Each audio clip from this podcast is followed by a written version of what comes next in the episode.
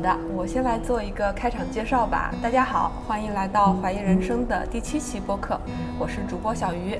今天我请到的嘉宾非常的特殊，因为他和我的职业身份差距非常的大。他是我在深圳最喜欢去的一家咖啡馆，叫做四月咖啡的老板飞鸟。嗯，好，欢迎飞鸟。要呱唧呱唧吗？嗯，你要不要和大家介绍一下自己呀？嗯，好吧，小鱼的朋友们，你们好，我是飞鸟。嗯，然后呢，就是他有啥介绍的？啊，你这个自我介绍太简洁了。对对对，因为后面我们大家会慢慢聊嘛。好的好的，也没有什么特别的。嗯，好，我跟大家介绍一下为什么会邀请飞鸟来录这期播客。首先要介绍一下飞鸟的咖啡店。嗯，这家店叫做四月咖啡。我特别喜欢它的原因呢，首先它的门口有一个小花园，花园里边的植物都是飞鸟自己种植的。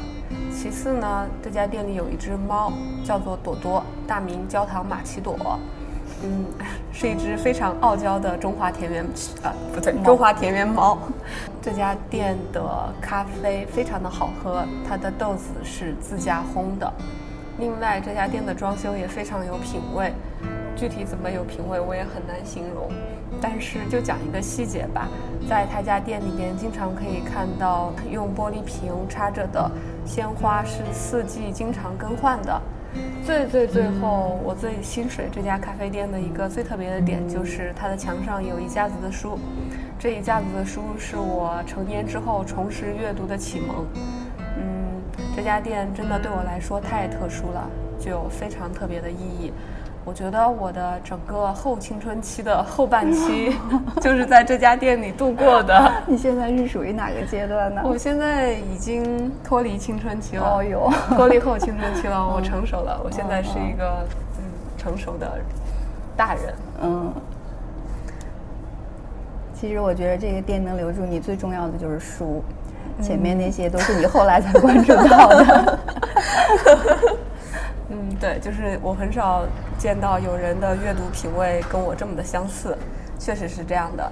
但是我最最开始被这家店所吸引，是因为每一个文艺青年的心目中都有一个开咖啡店的梦想嘛，啊，然后飞鸟把这个事情付诸了行动，是让我特别特别的好奇和羡慕的。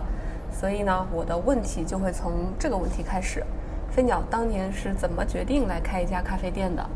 嗯，刚刚小鱼说他是呃，现在已经过了什么什么时代了？后青春期。对对对，如果按你这个界定呢，我现在就是属于初老阶段了，已经。那我因为刚刚前两天刚办了退休手续啊，是真的，就是上周。不可思议，太假了！所以我在问你这个，你你怎么界定自己的？但我自己是真没感觉的。嗯，然后我开这间店的时候是八年前，四十二岁。嗯嗯，其实很多人问啊，你为什么要开一个店呀？还有你刚刚说的文艺青年什么的，其实我不喜欢，因为我当时既不文艺也不是青年。对，开店其实有点有点盲目啊，有点冲动。当时嗯就很想。过自己人生的下半场，就是这种强烈的冲动，觉得我不想再像之前那样子过那个那种好像已经在轨道上的那种生活了。哎，这里我插一句，因为我的听众不是很清楚你之前的职业背景。哦，那我就简单说一下，我是大学的时候学的那个路桥专业，是一算一个很很纯工科的这种专业。然后工作之后，像我学我们这个专业，基本上不太会去改行啊什么的哈。嗯。就是在这个专业的范畴里面，你可能会去做设计啊，做施工啊，做管理啊。嗯，我我也是一直从毕业之后做了二十年的自己的专业工作，在一家国企工作了很多年，然后后面又去到其他的单位也呃短时间的工作，就一直是在做一个。相对说是比较稳定的，而且是很呃，这个就是是我的父母期望的也好啊，是就是大家认为这个毕业就应该是这样的工作。总归我觉得这不是我自己选的，嗯，但是好像你也必须完成这么前面的，因为在前期的时候你不知道你让你自己选，你都不知道自己要选什么的时候，那你好像还是按这个轨道走。后面到四十多岁的时候，我就觉得，虽然我还不不是很明确我接下来要做什么，但是我觉得我不要做这个了，这是我很明确的。嗯，那你是怎么坚定这件事情的？嗯，其实最初有这个想法的时候，大概就是你会看一些书啊，看一些看到别人的那种，呃，生活方式，你就会很向往啊，你就觉得想试一试嘛。但是中间可能也，我我有一次就是我们呃，我工作的第一家那个国企，它当时在改制，我就离开了那个公司。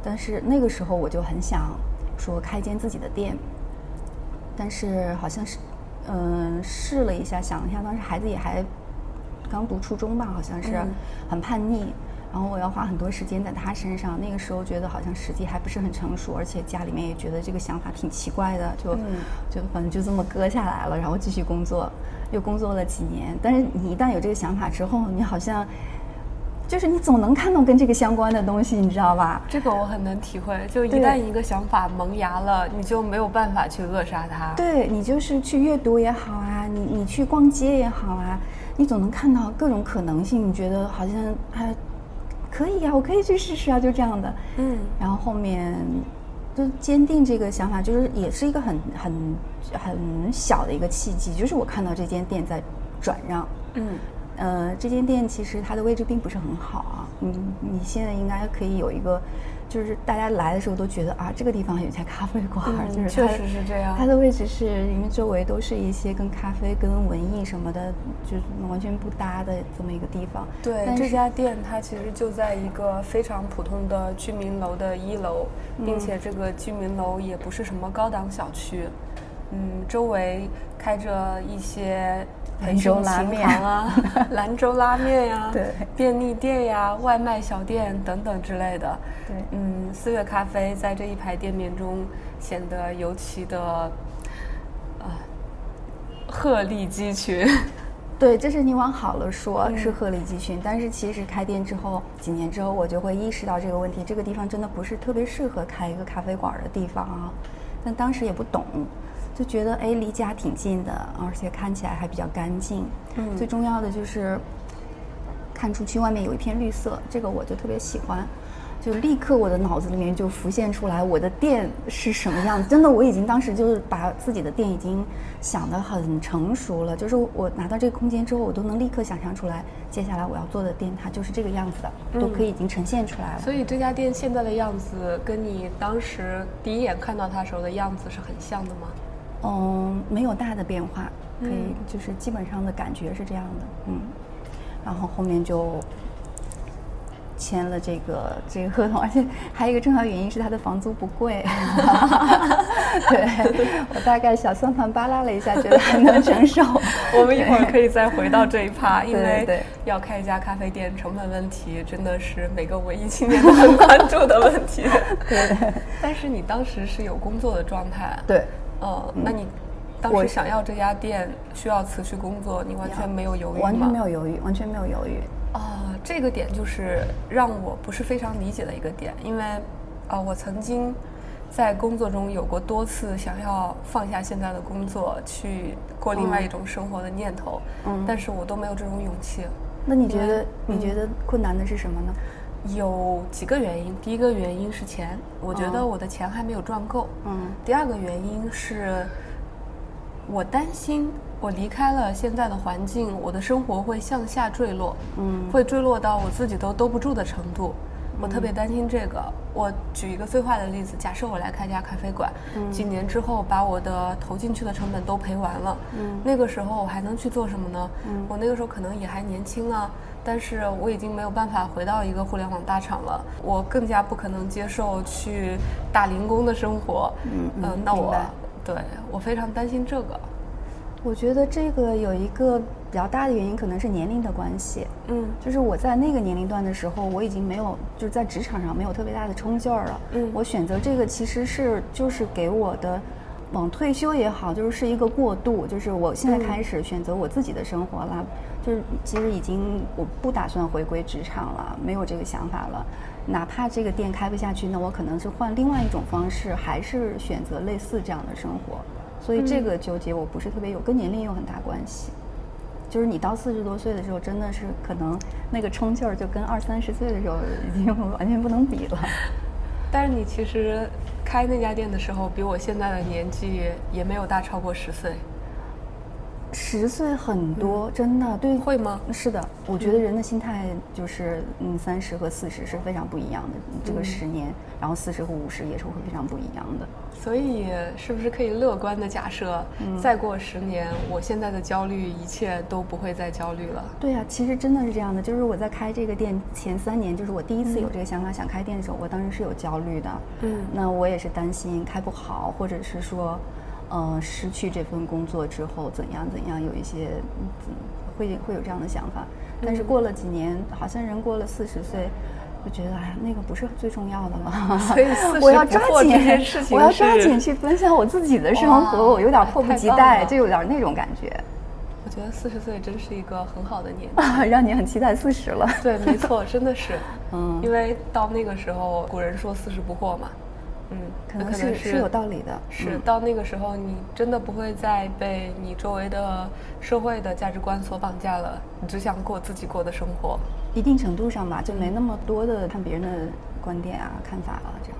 嗯嗯，但是现在深圳的很多年轻人跟我是有同样的焦虑的。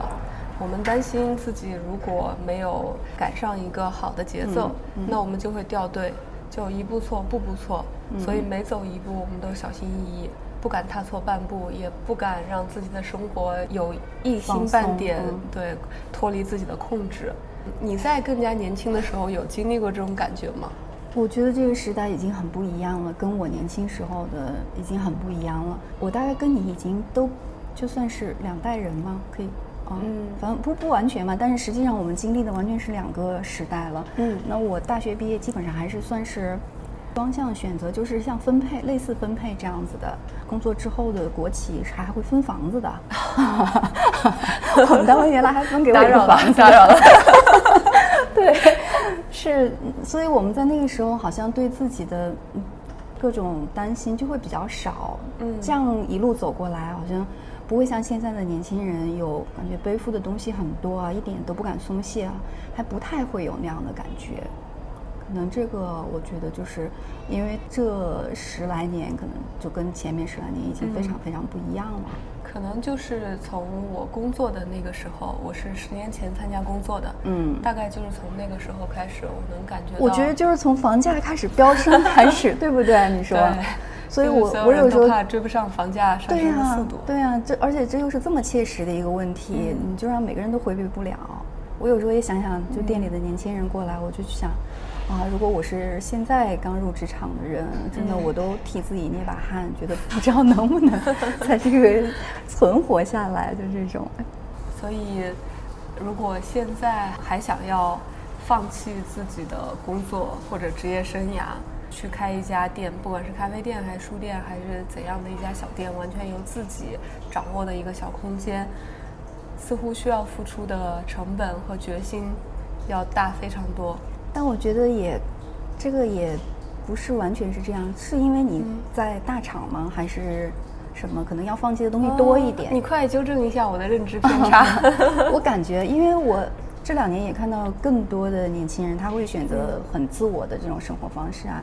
因为社会本身的宽容度也更高了嘛，我觉得相比较我们那个时候，更多的人去选择这样的生活方式，他们好像也不在乎放弃了什么，因为可能他们本来也没有这些东西。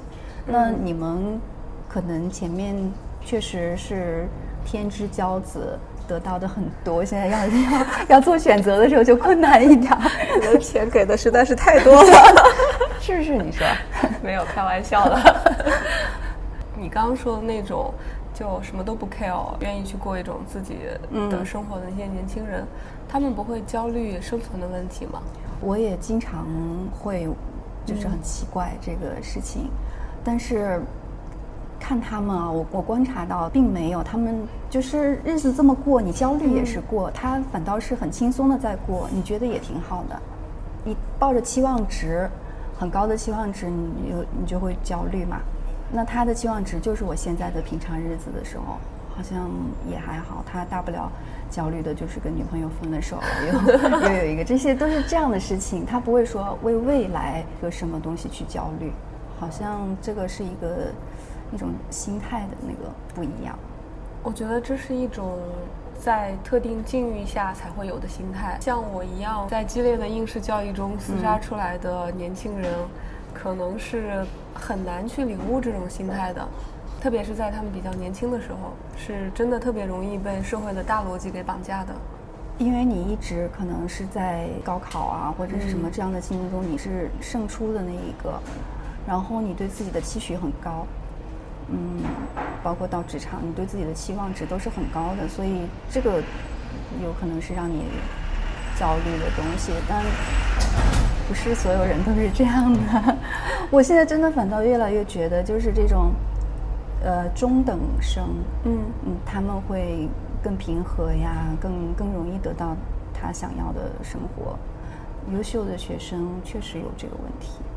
嗯，我我其实从几年前开始反思这件事情，就是我其实意识到我这种呃尖子生思维，对对，就是这个东西，对，呃，它其实是会给自己的生活造成一些问题的，嗯。嗯，但是想要彻底的抛弃尖子生思维也是很难的一件事情，嗯，它这个其实是一个。你你的成长过程中，就是别人灌输给你的思维，然后你通过自己一次次的胜出，你把它越来越强化了。嗯，这种思维模式，所以你是坚信一定要努力，努力一定会有呃就会有回报。那我需要更努力，然后就是这么这么一个反复反复确认的过程，你就强化这个东西了。对，但为什么我们到了二十五岁以后？我身边的朋友都是差不多到接近三十的时候就开始非常的焦虑。我觉得是因为我们之前的这套逻辑已经玩不转了。嗯，在二十五岁之前，可能我们生活的一切目标都是明确的。嗯，你非常清楚的知道你要怎么做可以达到一个什么样的目标，而且你不会怀疑这个目标的正确性。嗯，但是到了二十五岁之后。我开始逐渐的怀疑自己的这些目标，因为我从内心里面没法没办法让自己相信这些东西。升职加薪这件事情，比如说在职场上取得更大的成就，我始终在想，获得这些东西到底有什么意义呢？嗯，然后呢？对，再然后呢？又能怎样？对，就会这么想。对，一旦这个问题开始产生。就会从内在失去之前那种奋斗的原动力，但同时又会看到自己被其他人所裹挟着往前，也不敢停下脚步，就会被挤压的非常难受。我是在刚开店的时候，我有当时写了一篇什么，我就用了“裹挟”这个词。嗯，我是觉着我前面的这些年，所有的这种。不能说是价值观哈，反正有点太那个太大了。但是很多的观念是我父母给我的，在我脑子一片空白时候，他们给我的，然后我就非常坚信他们给我的这个东西。但是是就是这种观念是让我一直往前走，但是其实我完全不知道我在干什么，我最后要到哪里，我不是不知道的。所以当时我刚开店的时候，好像就是真的就是用了这个词，就是这种感觉，裹挟的感觉，嗯。所以你现在应该非常清楚自己喜欢什么样的生活。嗯，也是，就是一边做一边自己在找。可能做着做着，我不一定就喜欢这个咖啡馆了，都有可能的。但是最起码目前，我觉得它是我想要的。嗯，对。其实开店开到八年的时候，也，我前面还在跟我们咖啡师讲，真的是会有厌倦。包括不到八年，六年的时候，有一次我的那个咖啡老师来了。他在台湾开店，他开了二十年。我当时就是有一个，就每年的四月哈，我我都会好像想的比较多样 的，因为每年四月是店庆的店庆，然后你就会比较感慨啊，然后也就会想的多一点。我当时就问我那个老师，我说怎么办呢？我好像已经有点厌倦了啊。那个老师也说不出具体他是怎么坚持啊什么的。后面他带我们去台北探了一圈店，嗯。好像有一点感悟啊，这样子，那些咖啡人也都是做了差不多跟老师差不多年纪，也都是二十来岁、二十来年的这样的，他们是不断的在自己的店里面就找到自己好玩的东西啊。他他那个店不是一成不变的，就是他身边的一群人是这样的。我我当时觉得那个状态也是我喜欢的，但是我也不知道我能不能做到，因为你要去嗯保持一个创新的东西，也需要有。激情这个东西在啊，今年我是前几天跟我们咖啡师聊的时候，我又觉得好像有点那种阶段性的倦怠的感觉，但是我好像也很好克服。就比如说我搞一个什么活动啊，大家一起来玩一下，让我立刻就嗨起来了。嗯，或者一个有时候很小一个细节，你你就在店里观察到一个什么事儿啊，或者什么的，对自己有点触动的。哎，你立刻又觉得好像哎可以，我可以再坚持做这个事情，就这样的。其实我在之前准备提纲的时候就提到了我对四月咖啡的感受，就是我在里边经历了很多次非常美妙的活动。嗯，最开始的时候是你举办的那个中午的免费咖啡课程。嗯嗯嗯。嗯，后来慢慢的就有一些手冲大赛呀，对，圣诞节的时候大家交换礼物的活动。还有和艺术家联合举办一个小型的画展啊，一个小型的艺术集市，还有之前有跟一个放电影的一个协会，真参加不少。我觉得你们店里的重要活动我都参加过，还有花艺。对，那个一次那个秋天的花是我也来了，嗯，对，我记得。我觉得这些东西是构成了四月特质的非常重要的组成部分，嗯，所以我最开始在想到这件事的时候，我是想问你，为啥你可以组织这么多的活动？嗯，但我觉得刚刚在讲到这一段的时候，好像已经回答了这件事情。其实就是最早决定开咖啡馆啊，就当时我完全不懂咖啡，我甚至连星巴克都没怎么去过，嗯，就是都就是是个咖啡白痴的，就是喝速溶的那种。咖啡馆，它是一个就很好的平台，很多东西都可以放在里面。我当时觉得自己，比如说喜欢读书阅读，嗯，喜欢种一些花花草草啊，或者喜欢做一些手工啊，这些我觉得都可以放在里面啊。我觉得这个平台就很好，所以当时就选择做咖啡馆。那开这间店之后，也是会想着，既然这个平台在了，那我们把它做得好玩一点，把自己之前的想法在上面慢慢实现嘛。你会勉强吗？在做这些活动的时候，并不会。其实我的活动都是不是有计划性的，就比如说固定每个月做一次，没有这样的，其实都是即兴的。就刚好遇到这么一个有趣的客人，这么一个有趣的人，哎，大家一说说，不如就做个这个活动吧。或者刚好这个季节就觉得哎很适合摆摊儿，搞个集市啊，那我们就搞个集市吧。就是都是比较即兴的。你知道我有多羡慕这种状态吗？在我们的工作之中，嗯，能够给你即兴发挥的空间是非常有限的。嗯，我们每个人都是有着自己的工作上的目标。对，那这些目标是要迫使着你必须在有计划的内，对，有计划性的去做事情的。对，那工作没办法啦，你就是。它是一个轨迹，你只是在上面的一个局部嘛，对吧？对。但是，一旦一件事情变得有计划性，它就会给人带来压力。哪怕这件事情它原本可能是一件非常好玩的事情，嗯，这可能是跟你的性格有关系。你说的也有 道理。也许有的人是很喜欢计划性的，对对对，他是一定要有有计划，他觉得可控。嗯，确实，我有时候觉得像我这种性格非常散漫的人，嗯，应该是最不适应职场生活的那一种。哎，所以我也很佩服你啊，是真的，你可以现在慢慢的去找到这种平衡，我觉得还是挺不容易的。因为我很清晰的感觉到你的性格，就是那种也也有点腼腆，但是心里面已经是天马行空了这种样的。我觉得也是在。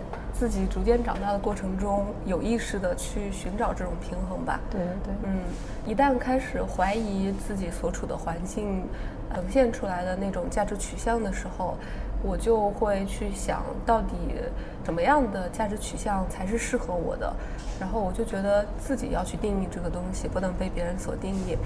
嗯，但是自己怎么去定义它，就一定要去多接触一些。我本能上面感觉更喜欢的东西，我觉得我这几年是根据自己的本能的引导，慢慢慢慢的在朝着自己想要的那个方向在走在那条路上了。嗯嗯，然后四月咖啡就是一个 激发了我本能的地方。嗯，那很好，能发挥这个作用也很好啊。对，我觉得四月咖啡它其实对很多人来说都有着非常特殊的意义。其实这一趴本来准备放到后面去聊的，但既然已经说到这儿了，嗯就在我看来，你这也变即兴的了。在我看来，四月咖啡它其实是一个社区。所谓的社区，就是一个让人有归属感的地方。嗯我认为我自己是属于这个社区的，我也愿意去贡献自己的力量，和大家一起去建设这个社区。嗯，我会经常在四月碰到一些陌生人，但是会在一些机缘巧合之下和他们展开一些聊天，最后变成朋友。在四月的有很多老客人嘛，对那客人我觉得在这个地方都表现得非常的慷慨大方。我不知道是大家本身就是这样的啊性格你你，指什么？慷慨大方，就是很乐于分享吗？对，很乐于放下自己的防备，就是敞开自己去和别人交流。嗯嗯，而且大家在这种交流中都获得了一些好的东西，真诚、能量等等一些。嗯，我很想知道你在别的咖啡馆没有这样的感觉吗？没有，四月是唯一一家让我产生这种感觉的咖啡店。我我不是很确定哈，嗯因为我感觉咖啡馆本身这个场所它就是有这样的一个属性。对，我觉得咖啡馆就是一个社交网络，小型的社交网络。对，尤其像社区嗯店这样的咖啡馆，对，咖啡馆应该是从我不知道是从哪个国家，但是法国的咖啡馆非常出名嘛。嗯那法国咖啡馆出名的原因就是在二十世纪一二十年代的时候，有一些哲学家、作家沙龙这样子对对，对吧？就是他们嗯会承担文化沙龙的作用。嗯我觉得为什么其他咖啡馆没有给我带来这样的感受，有几个原因。第一个原因是我来四月的次数是最多的，嗯，所以我对这家店的了解是最深的。对对对。第二个原因是，我觉得这个和你自己的特质有很大的关系。对的，我不会觉得你是一个商人，嗯呃你在做一门生意，这是我的失败吗？取决于你怎么看。对，其实四月就是我的感觉，它是有，其实它本身是自带了一点门槛的。嗯，你从外面看到这个店的时候，一些说不清楚的东西会吸引到你，但它不会吸引到另外一个走过的人。这个中间已经有一个筛选，就是你推开四月门的时候，其实是你是因为喜欢这种，嗯、里面的什么什么我不知道哈，嗯。所以进到四月的人，就是大概率大家可以比较聊得来，可能让你也有这样的就是有归属感的这样的感觉。哦，这个理论挺有意思的，就是之前有看过一些讲那种店铺装置类的一些书籍嘛，装置艺术其实是能够传达出一些非常感性的感觉和气质的。嗯所以我不知道这家店的到底是哪个点，就会让经过的人产生一种这样的感觉。对，其实也很难讲得清楚。就是来四月的人，有的人进来就像你一样的，呃看到这一架书，我觉得就想走进来看看，然后翻了翻书柜，然后之前很多客人跟我说，哎呀，我好多书跟你都一样的，就是我们那个书品最起码是类似的嘛。然后有些人是喜欢我们店里的音乐呀、什么，总是他从外面看到的时候，觉得是可以试试看推开门。但是一定有人走过很多很多趟，他是无动于衷的，他觉得我是不想推开这个门的，所以这个东西就是因为我们的可能就是气场的契合度。嗯，对，嗯确实是这样。我觉得像四月这样的社区店，对于都市中的人挺重要的一种存在的。对，我也觉得这么觉得。而且我 其实开店之前，我没有觉得这样的场所是很重要的。嗯开店这些年呢，因为大部分客人是比我年轻的嘛，嗯我很多时候是用一个稍微年长一点的一个人的那个视角在看这些年轻人，我就觉得天哪，我这个店对他们来说太重要了。所以这个是让我一直有时候要克服一下自己的这个倦怠的情绪，要坚持。真的，这是我的动力之一。就有时候前面什么时候就一个女孩子中午走进来坐下来就开始哭，就哭哭哭哭哭，她也不说什么，就哭哭完了点了杯咖啡就走了。嗯那我觉得他可能就没有别的地方可以哭。嗯我我就是这么想的。嗯，所以在当下那个时刻，这家店的存在对他就是一件非常重要的事情。，对，是的，就类似这样的啊，或者是比如说那个平安夜啊，我们搞活动哈、嗯就有个男孩子就跟我说，他说他拍了张照片儿，呃，就是平安夜一个什么聚会啊，周围都是成双成对的人，嗯有一个人是孤单一个人的，就抱紧了双臂，这样的 你就能感受到他的孤单哈。然后那个人就发个照片给我说，你看。如果没有四月，这就是今天的我，就是这样的。你觉得哦，真的哈，嗯、他还可以觉得还挺有存在的价值的。呃，在我看来，如果嗯、从工作的角度上面来看待什么是一份好的工作，嗯我觉得这就是最理想的一种工作了。虽然开咖啡店并不是你的工作，但是我的工作，我现在是，嗯它是我目前选择的一个呃专职工作，我并没有别的嘛。嗯，嗯，你是从什么角度说？呃，因为我对工作的定义会比较狭窄，哦我觉得嗯这家店就是你的生活，或者说你的事业，但是可能到不了事业这么大的感觉上。因为之前有好多人说说，哎呀，你这个就就不是四月就没打算挣钱的，就好像是、就是玩票这种性质的哈，嗯就是找给自己一个地方。但我其实我我说它是我的工作，就是意思是。我还是需要很认真的去对待这个事情的，包括我的咖啡师啊，他选择了在你这里工作，那你需要你的店有一个比较好的稳定的收入来来支撑这、这个东西嘛。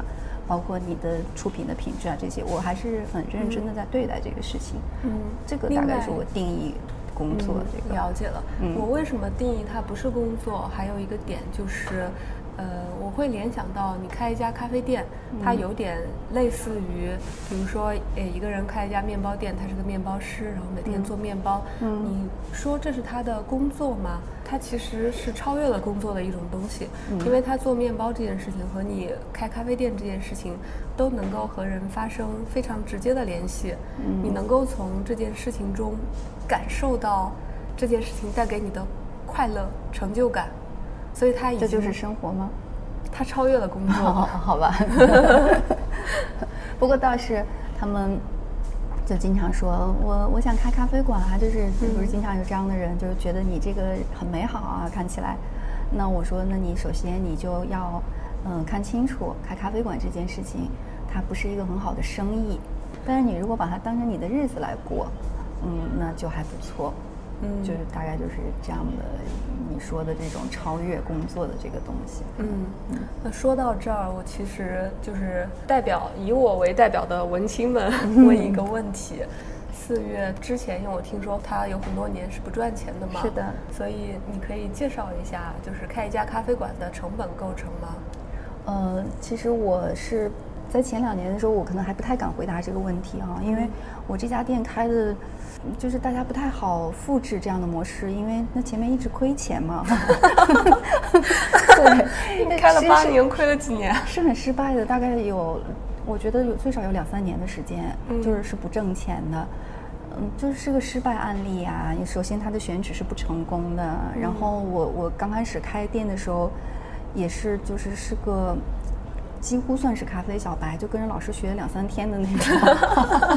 所以，所以我是觉得就是开的挺挺盲目的哈、嗯，但是我不是在前呃去年还是前年啊，哪年我都忘了，开了第二家店嘛，就二零一九年年底，一九年的是前前年了对，嗯，前年了。嗯前年开了第二家店之后，我大概可以回答一下这个问题。你是说成本吗？对，要多少钱可以开一个店？嗯是，其实我一直就是说，这个是丰俭由人呐、就是看你想开一个什么样的店。但是在目前深圳的这个咖啡大环境下面啊，已经由不得你了。有些你的 如果是真的，这个是一个很客观的，比如说你在咖啡设备上的投入啊，你在你的店面装修上的投入，可能已经不能说我我随便搞一个咖啡机啊，随便装修一下。我的上一家店大概是投入就是四十三四十万这样子的样子开起来的，嗯，包括了设备啊、装修这样，还没有算月租这些。对，不太包括月租。我觉得算是一个中等的水准吧。哦，我其实不不是很敢讲啊，因为我也不知道别家是个什么情况。开咖啡馆不是一个门槛很高的事情，就所以为什么今年以来，去年就开始了，深圳开了非常多的新店，它的门槛并不高，因为首先它需要的人并不多，可能你店面不大的话，一两个、两三个人就可以开起来了。嗯，就是投入相比其他的创业来说也都还好。那在深圳现在开一家咖啡店的月租大概要到什么样的水平？我是指不是在关外的一些地区啊。我不是很确定哦，这个因为每间的差别很大的，就是商铺它跟住宅不一样，住宅我们可以大概估到哪个片区的住宅它的单价是多少，商铺就很难估，它的呃那个价格差异非常非常大，就是越好的地方越贵了。月租应该是一项占比非常高的成本，对，尤其对你后期的运营来说，它是你每到点儿就要付出去的钱，一一会儿也不能耽误，所以对你后期运营来说，那是一个挺挺重要的一个东西。嗯。另外一个大头，我猜想可能是招的咖啡师的工资。呃，还好，嗯，深圳咖啡师的工资其实算偏低的。哦，这样，对，嗯工资其实还呃不，就是现在今年的一个情况就是，呃，合适的人比较难找到，嗯嗯，所以接下来咖啡师的工资整体水平应该会上涨，因为今年大家都在找人，这个咖啡师新店开的太多了，但是是的好的咖啡师比较难找。对对对，今年是有这个情况，我我估计接下来咖啡师的工资要上涨一些了，嗯，除此之外呢，还有哪些日常的成本的支出呢？一个店你运营起来之后，大概每个月的支出就是房租一块，人工一块，再有就是物料。嗯你咖啡馆的物料就是这些牛奶呀、咖啡豆啊，这这些物料的成本。对咖啡馆来说，其实跟餐厅不一样，就是还有很多隐形的东西，你要去营造这么一个氛围，也是需要花钱的。花也是 计算在成本之内的，对呀、吗？就是类似这样的东西，其实小账不能大算呢，就是这样。对，那话说回来，你每个月的账都会算得很清楚吗？呃，并不会，我会 我会阶段性的有几个月会算得特别清楚。我我是一个嗯，就是不是很会算账的人。嗯我感觉出来了，所以你刚才 介绍这些成本的时候，我在想，天哪，这也太为难你了吧？对，因为我觉得算账是个太麻烦的事情，它会让我的那个开店的快乐抵消很多。对我只有逼不得已，就是必须要考量一下，不能糊里糊涂的哈。可能隔半年有几个月是认认真真去记账的、算账的，前面就是大致，嗯，就这样，嗯。其实开家咖啡店，可能你还没有开始赚钱的时候，这些成本都已经要付出去了。当然，对，从你一开门就是这样的。对以前没开过店的时候，真没有意识到这个问题。就是打开门，刚开始的时候有有出现过一天一个客人都没有，那是你会真的焦虑吗？焦虑也焦虑，现在有点忘了，好像、嗯这人记忆真是很奇怪，选择性，就是忘了当时的焦虑，就记得好了。那你后来是怎么样开始不亏损的？嗯，其实就是客人慢慢多起来，老客人慢慢多起来了。就社区店它就是这样子，它不是有很多一次性的流动的客人，就是靠老客人，然后不断的带他们朋友过来啊这样的。一个比较明显的变化就是我们自己的咖啡水准在业内得到认可，到这个阶段的时候，基本上我们店就不亏钱了。说到这儿，我想聊一下，因为我也听他们说过，最开始的时候豆子不是自己烘的，对对对，豆子不是自己烘的。就后来是怎么决定要开始自己烘豆这件事儿了呢？嗯，怎么说呢？就是我最早学咖啡是就是跟一个台湾老师，我我的很多老师都是台湾老师哈、就好像学咖啡很多都是。然后他当时教我手冲呢，就教了两天，我就跑到上海跟他学了两天。回来之后我也胆子挺大的，就开始冲了嘛。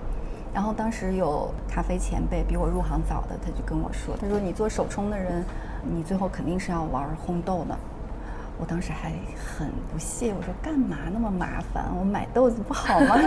我到处买，买好喝的豆子放到店里。这么冲了大概有几年啊？我想想，就是开店大概三年之后，我又去台湾，嗯就在住在我那个启蒙老师他的那个家里面，他他在台北，在淡水那边，我就住在他家里面，他在烘豆子，我就在旁边帮他。嗯，帮了一下之后，然后他就出门去。那天他去干什么了？我就帮他烘了两锅。他回来就猛夸我，哎呀，他说你真聪明。原来是这样 被骗上烘 豆对，之路的。那个烘的那个曲线追的比我还好。我当时想，这也不难呐，好像好像就是有点就自信心爆棚了，然后就开始打听烘豆机什么的。嗯，回来之后就开始呃，后来就买了个烘豆机嘛，就开始自己自己弄。嗯而且我的我我自己是学工科的，我这种就是理工科的背景啊，很爱去弄这些曲线啊、数据啊这个东西，我觉得其乐无穷啊。对，而且还觉得嗯，好像自己对咖啡的掌控就更多了一点嘛，那种感觉也挺好的。就这么慢慢就开始烘。嗯我觉得烘豆这件事情，其实是不是会对大家对于你们店的专业性的评价也有挺大影响的？我觉得是这样的，嗯。因为我自己如果出去探店，我看到一家店他们是自己烘，嗯、好不好先不说，我会觉得他肯定是愿意钻研咖啡的嘛，嗯。那我就会愿意去尝试他们家的咖啡，嗯，本身可能是有这个，对，我现在就觉得一家没有自己烘豆的店不能算一家真正的咖啡店。哦，这个是错的，我给你纠正一下，因为这个想法是很不一样，每间店的思自己的那个思维模式也是不一样的嘛。那我先回去。朵朵要出去吗？他不知道要干啥，他叫了一下，不管他。啊，看来是就是因为四月给我的先入为主的看法太强了，对所以导致我现在去评判一家咖啡店的时候，都会以这个标准来评价不过他们。现在倒是真的很多呃自烘焙店就越来越多了，因为好像人是这样的，你你去琢磨这个东西，你到一定程度总希望往前面再去探究一点儿嘛，嗯就可能就是这个原因。另外还有一个问题就是，四月大概是在两三年前开始做外卖了。当时嗯做外卖是因为成本的原因吗？哦，对，初中肯定就是一个经营的压力嘛，大家现在都有点外卖的习惯，而且我觉得我们的位置很优越呀，就是对做外卖这件事 情来说，对，虽然它不是一家地理位置很优越的咖啡店，对呀但是它是一家旁边的白领阶层的资源非常优越的店。是的，占着这么好的资源，我觉得不做好像挺挺浪费的哈。嗯然后就开了，开了之后几乎没有人点，真的，我们的外卖平台大概呃开了有也好几年了，前面就是大概每呃每周可能有一两杯就是完全可以忽略的那种的。嗯我自己也没有去推它，因为我有点过那个咖啡的外卖，嗯就打开盖子之后，我是觉得惨不忍睹，就那些奶泡什么都已经很丑了，然后喝起来的口感也，因为我喝惯了在店里现做的这个，我是觉得不太能接受。那我一想到我的客人拿到的也是这样的，我就就觉得啊，你要点就点吧，点了你就认了就行。我也没有去推他，一直到现在，我们的外卖都是做的一般般。嗯，就从去年疫情的时候，不是很多，嗯，就没有办法堂食嘛。嗯我们那个时候开始稍微好了一点儿，可能每天都有啦，就只能说到这个程度啊。现在也是吗现在也差不多是这样的。哦，可以了，替你感到欣慰。嗯，就是差不多每天都有，但嗯也真的是量是几乎是还是可以忽略的那种量。嗯，对所以这家店它的主要收入还是来源于到店的客人。是的。那这里边老客人的比例很高吗？你应该能感觉得到哈，就是你每次来看到的熟面孔，应该还是蛮多的哈。但是这个时候是老客人，其实他在慢慢一波一波的，也有一直在有客人，比如工作的关系啊，或者是搬家呀、什么，他就不方便就不来了。然后又有新的客人，哎，我忽然发现这个地方，然后接下来就开始每天每天都来了。就是这个老客人的群体也是一直在变的，但是整体来说是以老客人为主，嗯，这样的。所以我才能够理解为啥你说四月的这个模式无法复制嘛。这家店基本上是靠着大家对它的认可，嗯嗯，对这样一直走过了八年的时间。对，真是这样的，就是喜大家的喜爱支持，就是这样。这个就和很多网红店的开店逻辑非常的不一样。是的，嗯但所以这也是我这个店，它的商业模式并不是很好，因为它很依赖，比如说我，比如说我们的咖啡师，我们的主力咖啡师，像老张，他烘的豆子，那客人就会非常的认这个味道。那太过依赖这个呃店主或者是咖啡师，其实不是一个好的事情。嗯，这个用我们互联网的话来说，就是无法形成规模效应，对对无法标准化量产，对对对，就是这个意思。是，所以它就不是一门好的生意，确实是这样。对，嗯。嗯，这就是个人的选择吧，我觉得，嗯，如果它真的是一个很好量化复制的，可能我也不会去选择这个事情来做了，可能我就是想做一个很很独特的，就属于我的一个东西，嗯，你的作品，对，我有点这种感觉，对，有点这种感觉，所以我有时候想想，如果这间店不开了，嗯，还真是觉得不知道该该怎样呢。你有想过未来这家店有可能会不开吗？未来它一定会不开的，但是是在什么时候？久的未来 对，就不知道了。大概这个东西也是没有办法去预计的。我觉得我应该接受不了，至少在短期之内，如果有一天我听你你一定能接受的。对，变化总是这个是必然的。对，我觉得，如果一个人能够在这个世界上留下自己的作品，不管这个作品有多么的微不足道，嗯都是一件很幸福的事情。嗯，我觉得这个过程更好吧。就我没有从这个角度去想过，就是我觉得现在这个过程，就是我每天走进店里我就开心。嗯有时候就是比如说在家里或者是外面有点嗯烦躁啊什么的，那我走进店里开始冲咖啡，开始跟客人聊聊天，我心情立刻就好起来。我觉得这也是我的一个救赎。嗯，也是我们很多人的救赎。嗯，对啊，就是这过程就很好。嗯，好啦，关心完你的收入问题，对，因为我经常替你操心，你知道吧？好多人不是你一个，好多人替我操心，对，嗯，让大家费心了。应该最近几年的营业状况还是好的，因为我们呃刚刚讲的时候，就是你说呃收入都是来店的客人，还有一个就是我们有卖豆子，啊，这个也是现在蛮大的一个补充。嗯嗯呃，现在我们四月的豆子在深圳还是有点江湖地位的哈。哦，是吗？是的，还是有不少说除了客人之外，对对对，也会有一些些咖啡啡馆，，对，在固哦定的在用我们的豆子嘛。哦，那太棒了。对，所以请大家放心。感觉这个播客怎么录着录着 朝着这个方向发展了？有点变了。嗯，飞鸟站出来说：“请大家放心，这家店 不会无缘无故倒闭的。对对对，是这样的。也真的很多人替我操心啊。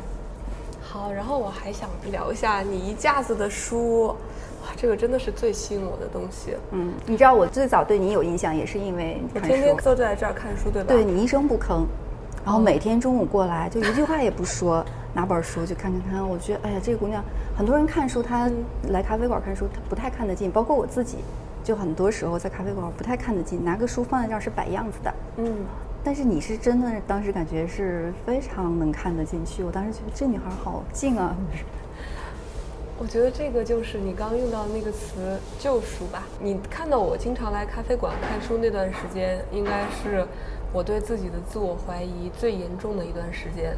当然，这个自我怀疑持续了很久，但那个时候好像是个开端。我当时已经找不到其他的办法来让自己从那种低谷中走出来。嗯所以看书是我逃避的一个方式。嗯嗯因为我公司离这儿很近嘛，所以我每天中午，唉，等着十二点，嗯一到点马上从座位上站起来，不会多坐一分钟，然后立马往四月赶。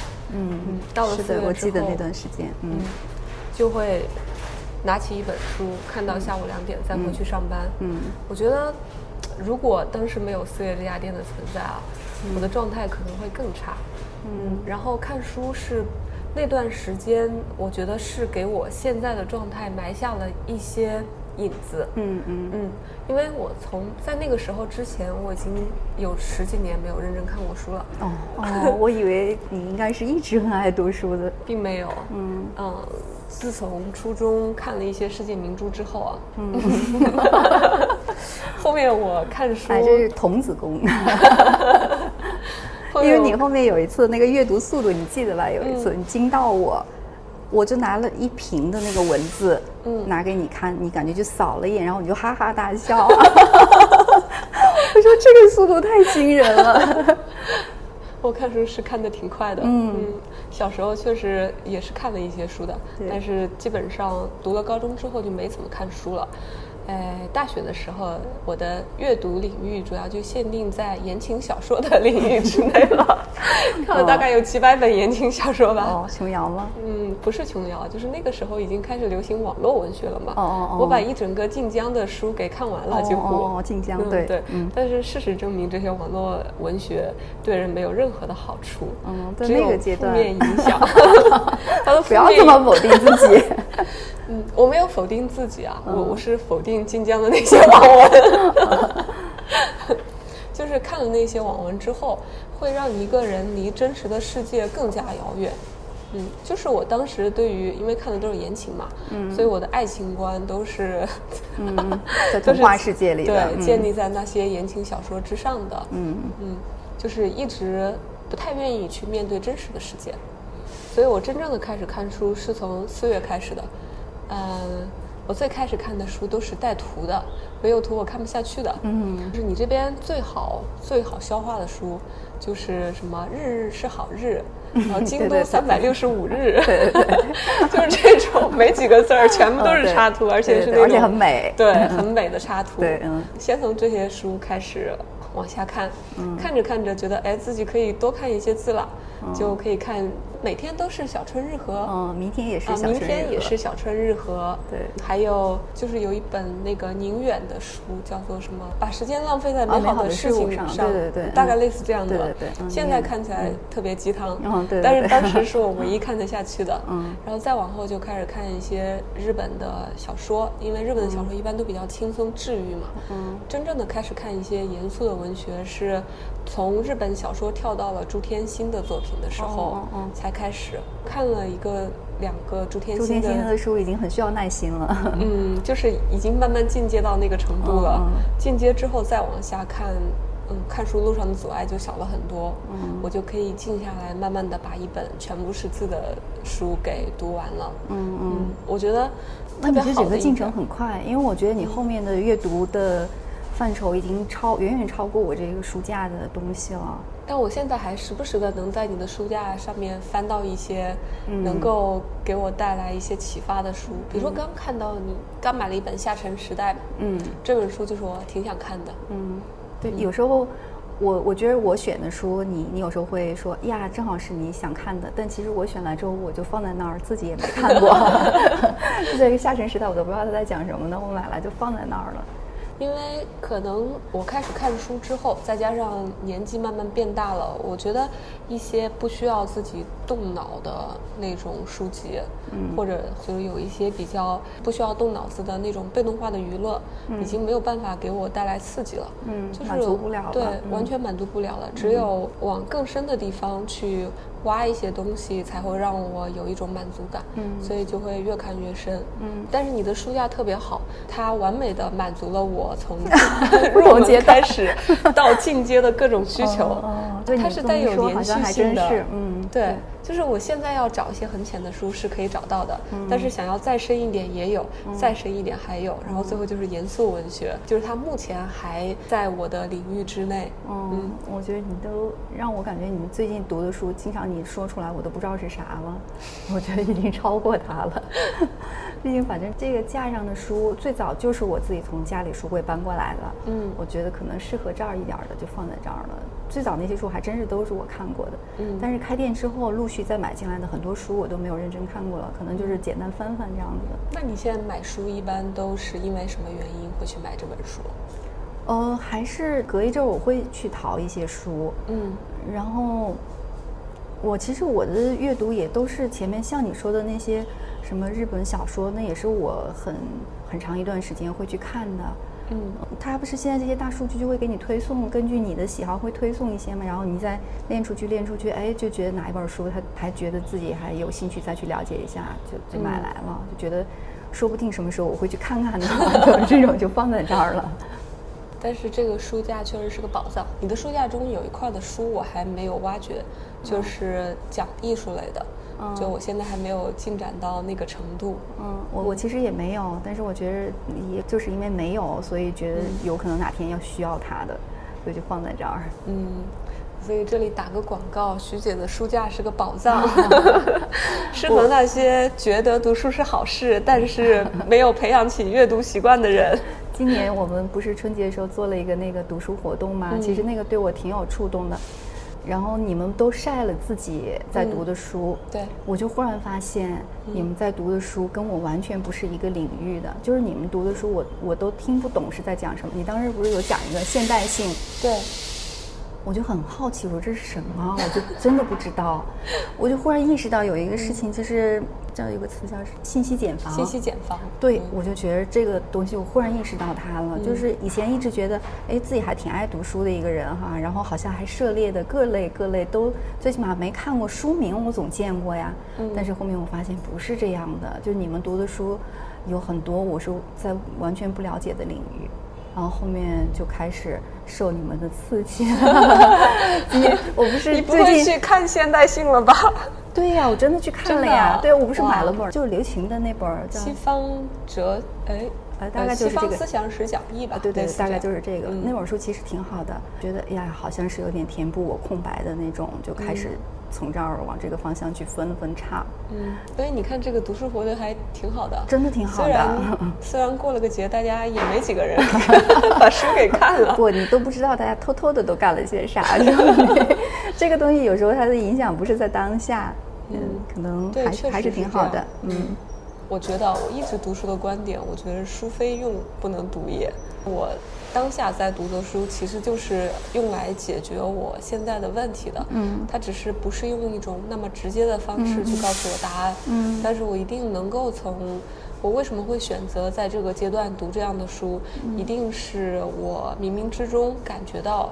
这些书的某一些方面会对我有一些帮助，嗯嗯，所以你不去了解现代性，我觉得也没啥，因为你不需要去了解呀。哎，但是你就会，以前我根本不知道这个词儿的时候也就算了，那我现在知道了，但我又不懂它是什么意思的时候，我就很好奇了。对，嗯，好，挺好的，嗯，以后我们可以继续交流，对 对 对，最近在读的书，对呀，我觉得也挺好。对，所以就是。又回到了我说四月是个社区这个事儿上了，嗯，因为每个人真的都是一座孤岛。之前，呃，许知远访谈向标的有一期十三幺，这期节目就引起了很多年轻人的共鸣嘛，嗯，向标就是说，呃，这个社会将人越来越原子化，每个人都是一个孤独的存在，嗯，因为传统社会那种家庭关系。家族纽带，还有就是和附近建立起来那种亲密的连接，都已经完全被打破了。嗯，一个现代人在都市中生活，他就是独自的一个人，所以他已经丧失了来自于传统家庭的那种感情的链接。嗯，但是他又不能够建立起新的感情链接，这就会带来很大的问题。嗯，所以。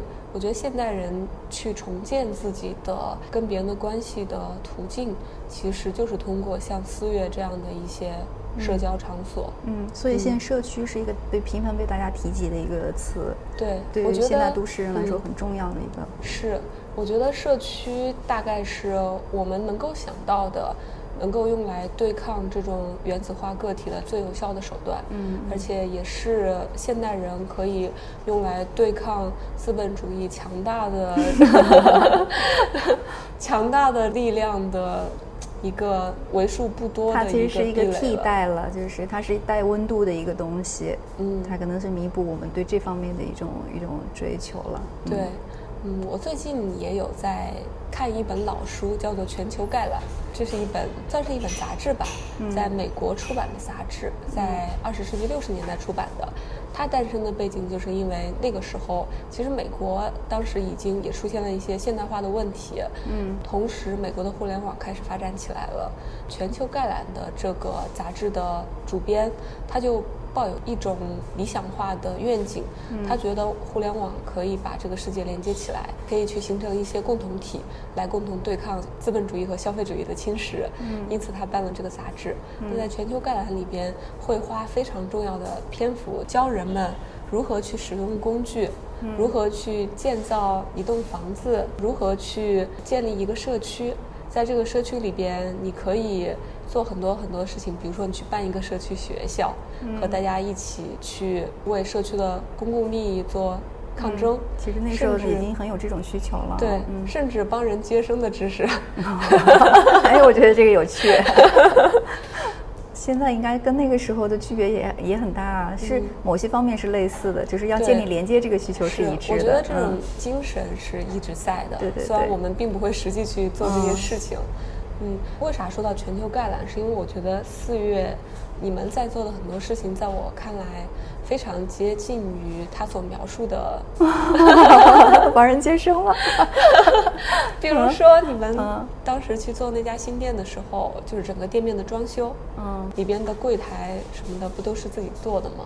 嗯，有些能做的是自己做的，但嗯非常多的还是不是自己做的，嗯对，做不到。但是已经在最大的限度里边，就是使用了动手能力了。嗯，这个可能跟我身边有一群这样的爱动手的人比较有关系。嗯，我觉得这个就真的是让人觉得非常非常羡慕的一种状态了，就是在现在这个时代里边，你还能亲自动手去做一些东西。我觉得人的羡慕往往来自一些，就是你你其实并不是特别了解，只是觉得嗯我离他比较远，我就觉得很有点羡慕，会不会有这样的？会也会这样是吧，？嗯对，对，但是我我有一种理念，我觉得一种好的生活就是应该和真实的世界嗯产生嗯真实的连接的生活。嗯而你通过什么方式去和真实世界连接，动手实践是非常重要的一个方面。是吗？嗯，对，我是真这么觉得的。现在你会吗？？你会尝试着去做一些？我有在逐渐嗯去做一些这样的事情。我倒没有意识到这个问题，因为我觉得现在大家是越来越少的，就好像跟你嗯说的是、是反的方向。对对、嗯所以这个东西变得越来越稀缺了，倒是真的。是，但是我其实自己非常讨厌这种进程。就比如说，我非常讨厌社区团购这样的互联网的打法。嗯然后对于呃外卖平台评价也不高，因为我觉得这些平台那这跟你是一个互联网人有关系吗？我觉得有关系的，因为我嗯处在这个互联网的环境里边，还有一个原因就是我是互联网人，并且互联网是中国收入比较高的一个群体。嗯那我们可能真的不会太去关注收入比较低的群体他们的需要是什么，所以我们会站在一种非常不接地气的角度去批判这些东西，会觉得这些东西它造成了人与人之间关系的割裂。但是，对呀、我也嗯觉得这个是因为你们所处的这嗯个就是阶层也好啊，你所这个视角的问题。其实对更多的人来说，我们更看到的是它的带来的便捷呀。嗯，就是使用者会觉得它是便利的，嗯外卖骑手会觉得这个是他的收入来源，对给他提供了工作机会。嗯但是我始终觉得未来我们会有更好的方式，嗯来解决这些人的就业问题，嗯而不是采用这样的方式。这种方式颠覆了我们原本可以拥有的人与人之间的连接。嗯。但是我觉得，反正这是一个进程了，就是嗯其实我们现在也都能看到它这个东西带来的非常非常多的弊端嘛。嗯。但是在我不是很有信心说它真的可以撇开这个东西啊，怎样？我现在也是比较持悲观的态度，嗯因为我觉得已经被推进到这种程度上了，是的你是不可能走回头路的。对对对但是同时也会担忧，既然我们的生活都已经被推进到这样的程度上了，那未来我们会不会感到更加孤独？但其实都有一个物极必反，嗯就是可能现代人在没有这些东西的时候，会追求它的便捷性啊，追求这些东西。但是像新生代的，他们一出嗯生就知道有这些便捷的东西的时候，他们可能更追求一种真实的温度啊，可能会往这个方向去走。嗯我觉得所有的这种浪潮啊，就是东西都是会这样的物极必反，它会有一个，你不用担心这么多。那我特别想要看到那个未来的出现。对我，我觉得会有的。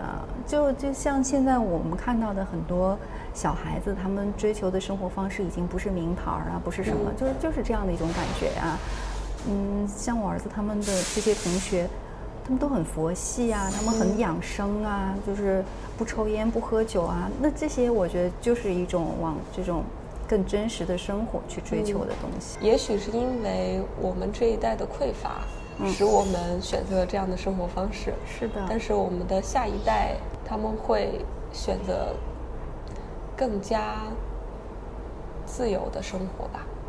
对他一旦他就是这些东西对他来说是很很随便轻松就有的东西，他嗯生下来这个世界就是这样的，那这就不是他追求的方向，他要追求的一定是另外一些更稀缺的东西。哎，我觉得聊的差不多啦。啊，啥是消费主义？对，哦，我看的时候我就不懂这个。哦消费主义啊，我跟你简单的解释一下，嗯其实我也是个半瓶水。嗯就是消费主义通常是伴随资本主义出现的一个名词，嗯它是资本主义的产物。因为马克思的理论来说，就是资本总是追求自己的最大增值的。嗯那资本为了追求自己的增值，它所采用的手段就是通过各种各样的手段去刺激人们消费。嗯让人们把消费视为自己人生的价值。嗯这个嗯东西就叫做消费主义。所以我们会看到，我们现在的生活被各种各样的广告所包围。嗯嗯我们因为这些广告的影响，产生的欲望，觉得嗯我想要这个东西，嗯只有这个东西才能代表我的身份。嗯当你深陷到这样的一些陷阱里面的时候，你的人生就已经被消费主义所控制了。嗯，就很难自拔了。对嗯我举个例子，我特别不能够理解的就是为什么一双鞋能够在网上被炒到超出它原价几倍甚至几十倍的价格。嗯还有最近长沙的那个茶颜悦色不是在深圳开了吗？据说一杯茶几百块钱对，炒到几百块钱。嗯在我看来，这其实就是消费主义对人的一种反噬，嗯因为。他们的价值已经远远的超出了自己的使用价值，嗯更多的是他们是一个符号，嗯一种象征。人们购买它是为了向别人彰显自己拥有了这样的一种符号。嗯嗯，对我也是不能理解，就是像你说那个一双鞋，我也不知道它的点在哪里。那说明我们是没有被消费主义完全洗脑的人。我觉得也不能说是代沟，即便是年轻一代，也是就是也是有人会对这些不以为然的。不以为然。对，嗯我当时有有又说到我儿子，我当时有问过他，嗯是个什么事儿我忘了哈，就是嗯，网上的那些点就刺激到一些人，比如说去花大价钱干什么哈。嗯我说你会吗？他说只是这些点没有抓到我、嗯我的心里的那个点。如果商家知道我的点，他点到我的那个穴位了，我也会。我觉得现在也，你说让这些年轻人去逃脱这个东西也挺难的，因为有那么多类似你们互联网的这这些做法哈，是个组合拳呀，各种 很强大的连你公式，连对你都听说组合拳了，这是我们互联网黑话。对，就是嗯其实很多人都会讲啊，这么强大的公式，而且你们那么专业的人在嗯瞄准消费者，我们都很难去摆脱的。就嗯只是看，可能我儿子说，那我喜欢的，比如说古典音乐这些，嗯是少数人喜欢的。那商家觉得他没有必要花这么大精力去嗯瞄准这个少数的人，所以我就侥幸逃脱了。那像奶茶这个，就是商家着力发力点。那你如嗯果喜欢奶茶，你就很难逃脱嘛，就是这样的。甚至你不喜欢奶茶，你都很可能对啊对啊被裹进去。我最近有一个就是前面新店的一个客人，他去年年底离开深圳的时候，有一次跟我聊天，他推荐给我一本书叫《怪诞行为学》，你知道吗？我听说过。对嗯，然后嗯，里面就讲了很多，就是商家是怎么他做这个促销的这个手段，是透过什么样的一个思维模式来抓住消费者的这个心理的。我觉得其实我们消费的人群是太弱势了，现在就是人的很多本性哈、你这是无法逃脱的。嗯，是这样。所以，我为啥把消费主义这个词列到了跟你聊天的提纲上面？嗯就是因为我觉得四月的非常珍贵的一点就是。它完全没有这些消费主义的东西，从来没有听到你在群里边跟我们吆喝说，哎，新出品的什么什么豆子，我我也很想啊，我我我总想就是，但是我过不了自己心里这一关。嗯其实我我很希望你们买来买豆子的呀，嗯但是让我真的这么去去做的时候，我可能就是会像给朋友推荐东西一样的，嗯我觉得好，那我们就推荐给你。但再再多的，我我自己也觉得过不了自己这一关。嗯，我知道呀，所以 这就是我们为什么这么信赖四月的原因。嗯，嗯，哦，这变成一个优势了。我觉得这是我最最弱的一个环节，就是营销这一块。我觉得就是我们店最弱的一个环节。我能感受得到，我觉得你每次做一个什么活动都遮遮掩掩的，还特别不好意思宣传。没有吧？还好吧？做活动还好，但是真的你说。我最早其实开店的时候，我连收钱我都不好意思，是真的。就比如说你店里面推出这个会员卡，已经推出好多年了，对吧？嗯。但是也从来没有听你主动的收银的时候提一句说，啊，你要不要开通我们的会员卡呀？这样就是也许会说。我觉着你需要的时候，我可能会提醒你的，但是不是说每个人都会讲。嗯，对。我觉得这就是一种，我有。顺便问一句，那我如果说没有，你会怎样？开呀，现在就给你开呀。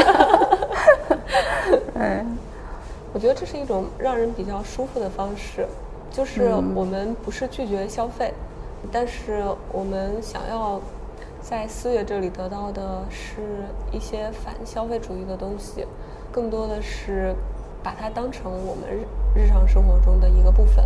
可能这这也是我想心里面想保护的一个东西，嗯，就是我比较想保护你们的这种感觉，所以就而且我也确实就完全不擅长营销这个嘛，所以我会每次像你说的遮遮掩掩，我我觉得很怕一不小心就打破了你们心里这种感觉，就我这个还是有点担心的，嗯。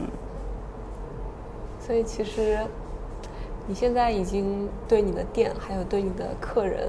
我觉得是有一种责任在里边的，会会有一点，嗯，有点这样的感觉。好开心呀！哦，是吧？能 能遇到一个这样的咖啡店老板，实在是太幸运了。嗯，希望吧，希望就是，其实有时候真是不知道，就是你你要做的事情是不是客人嗯想要的东西，我也没有办法去满足所有的人，因为也有些客人。嗯，过来就觉得我们店里面太过简陋啊，就凳子不舒服啊什么的都有提意见，我心里也挺忐忑的。但是我们可能就只能说做到我们。前几天我老公还拿出来一个我的最早开店时候写的一些。对店的一些期望啊，他把那个不知道从一个什么旧文件里面翻出来，他发给我，他说四月初心，嗯，我我翻了一下，我觉得还好，好像还基本上没有太出格。现在 对，可以讲一下吗？就大概就是一个营造一个什么样的场所，大概就是这个意思。我觉得反正现在基本上还算是一个温暖的，大家愿意来的这样一个地方，就它没有变成一个。卖咖啡，大家觉得是卖咖啡的地方，嗯，还好吧，嗯，真棒，嗯，好吧，嗯，那我们的这一期播客就先说到这里吧。好吧，欢迎大家有空来四月啊！哦，那是一定的哦。现在到了 带货时间，没有没有，是真的。跟大家介绍一下四月咖啡的地理位置，它就在深圳的腾讯大厦旁边的小区，大家在地图上面可以很轻松的搜到。嗯，在四月的咖啡馆里边，你可以喝咖啡，也可以看书，也可以和认识的人聊天。这些你都不喜欢的话，你还可以逗猫。对，嗯，四月咖啡的墙上有一句话叫做“理想的下午当消失在理想的地方”，我觉得这句话是对这家小小的咖啡店的一个无比贴切的描述。所以，如果你恰好拥有一个闲暇的下午，那么四月绝对是一个值得你来消遣时间的地方。天哪！另外呢，今年二零二一年四月是四月咖啡开店八周年，这家店已经八年了，没错。嗯，他在不断的迎接新的客人，而他的新的客人都会变成他的忠实的客户和粉丝。嗯，最后说一下，四月咖啡现在有两家店，刚刚介绍的这家店呢是他的老店。它还有一家新店，是二零一九年年底开业的，在万科生活广场。万科云城啊，对不起，在万科云城。那家店的氛围也特别特别好，所以如果你恰巧住的离那边比较近，也可以去打个卡。好，那我们这一期的节目就正式结束啦，拜拜，拜拜。